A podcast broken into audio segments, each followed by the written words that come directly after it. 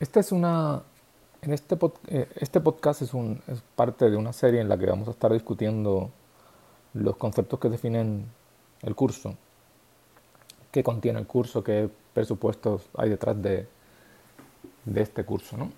Entonces, lo primero que se necesita para estudiar lo que sea es definir qué estamos estudiando. En este caso, estamos hablando de un curso que se llama El mundo de la antigüedad pero que es un curso también dentro del departamento y del programa de historia. Por tanto, en realidad es un curso de historia del mundo de la antigüedad. Entonces, en estos primeros eh, podcasts, hoy vamos a hablar de una manera más general a partir de la imagen que, les compartí. Después iríamos, si tienen la imagen delante, a desarrollar con más calma algunos de los conceptos y sobre todo lo que está numerado, 1, 2, 3, 4, cada uno de esos sería un pequeño podcast. Pues tenemos dos conceptos clave, ¿no? Historia y antiguo o antigüedad. En cuanto a historia, debemos pensar en qué definición o definiciones se han dado a ese concepto, qué es la historia, cuál es el origen de la palabra, Ahí entra, aunque no es exactamente lo mismo, el concepto de etimología, es decir, cómo se forma la palabra, a partir de qué aparece, de qué palabras anteriores o de qué cambios en, las palabras surge ese concepto de historia. Origen tendría más que ver no solo con el origen de la palabra, sino cómo se ha usado, desde cuándo se habla de historia, eh, quién es el primero que usó la palabra historia para designar qué, ¿no? Y todo eso no es lo mismo, claro, que hablar de los usos de la palabra. Sobre todo eso, que tienen bajo el título Historia en negro, tenemos conceptos que son los que tienen a, la derecha, que enumeré anunciando los próximos, eh, las próximas discusiones, los próximos podcasts. Es decir, se habla de historia y se habla de historias, que hay diferentes traducciones, diferentes acepciones del término según la lengua y el contexto. Hablamos de la disciplina, del método de la historia. Y hay diferentes formas, diferentes temáticas, diferentes maneras de definir y practicar la historia, todo aquello que se le ha llamado también historiografía.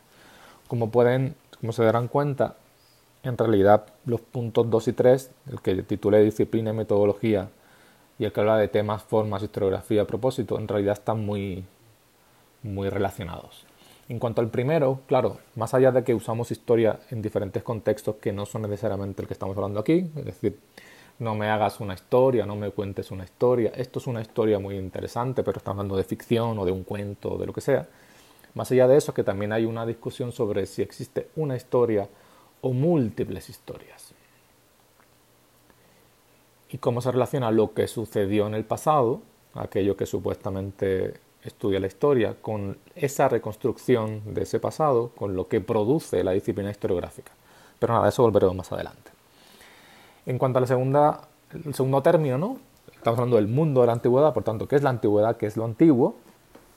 Aquí tenemos, claro, diferentes eh, oposiciones, dicotomías, polos, si lo quieren decir así. Por un lado, oponemos en el uso de la palabra antiguo o antigüedad lo oponemos a lo moderno o a lo nuevo, es decir, identificamos lo antiguo como viejo, y eso puede tener que ver con el segundo eh, apartado, es decir, podemos decir que lo antiguo o la antigüedad es aquello que no es actual, que está en el pasado, que no tiene vigencia en el presente. Es como esa expresión que se usa, ¿no? Eso ya es historia antigua, es decir, eso ya como no, no nos dice nada, eso ya no tiene actualidad no tiene vigencia en el momento presente. Finalmente, y eso es lo que tiene que ver más directamente con, el curso, ¿no? Si se toma el punto de vista de cómo se ha hecho historia, se ha reconstruido el pasado, se ha pensado el pasado desde el punto de vista de aquello que llamamos Occidente, Europa y por derivación Estados Unidos sobre todo, antiguo antigüedad tiene una definición también cronológica, un tiempo delimitado dentro de la historia es decir, unas sociedades, una cronología, un tiempo histórico, que es aquel de lo antiguo, aquel de la antigüedad. Y que además, curiosamente, claro, se define de manera diferente dependiendo del espacio geográfico del que estemos hablando. Es decir, la antigüedad americana, puede ser algo del siglo XIX en Estados Unidos, o es lo precolombino en el caso de, de Mesoamérica o de Sudamérica. Porque es como si la modernidad, lo moderno, comenzara con la llegada de Colón, con la exploración, la conquista, la colonización, etcétera, etcétera. Todo lo anterior sería antiguo. En ese sentido también tiene un poco de, esa posición que hablábamos de lo que es actual y lo que no, ¿no? Como es antiguo porque no es presente, porque no tiene que ver con un presente que esté ahí realmente. Todo esto es, digamos, eh, de manera supuesta, ¿no?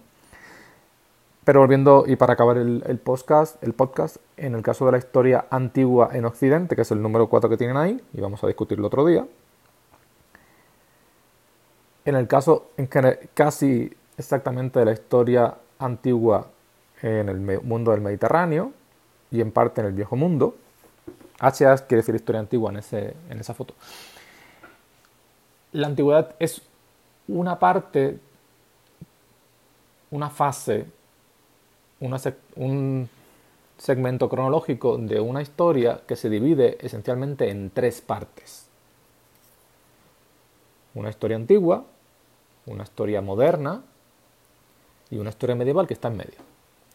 esa eh, distinción tripartita, que probablemente tiene que ver con la Trinidad o con una serie de cosas que podemos hablar otro día, solo tiene sentido desde una lógica, desde una filosofía de la historia, desde una manera de entender Occidente que lo ve como una continuidad y una evolución y que ve la modernidad sobre todo el renacimiento como un volver, un retomar la antigüedad.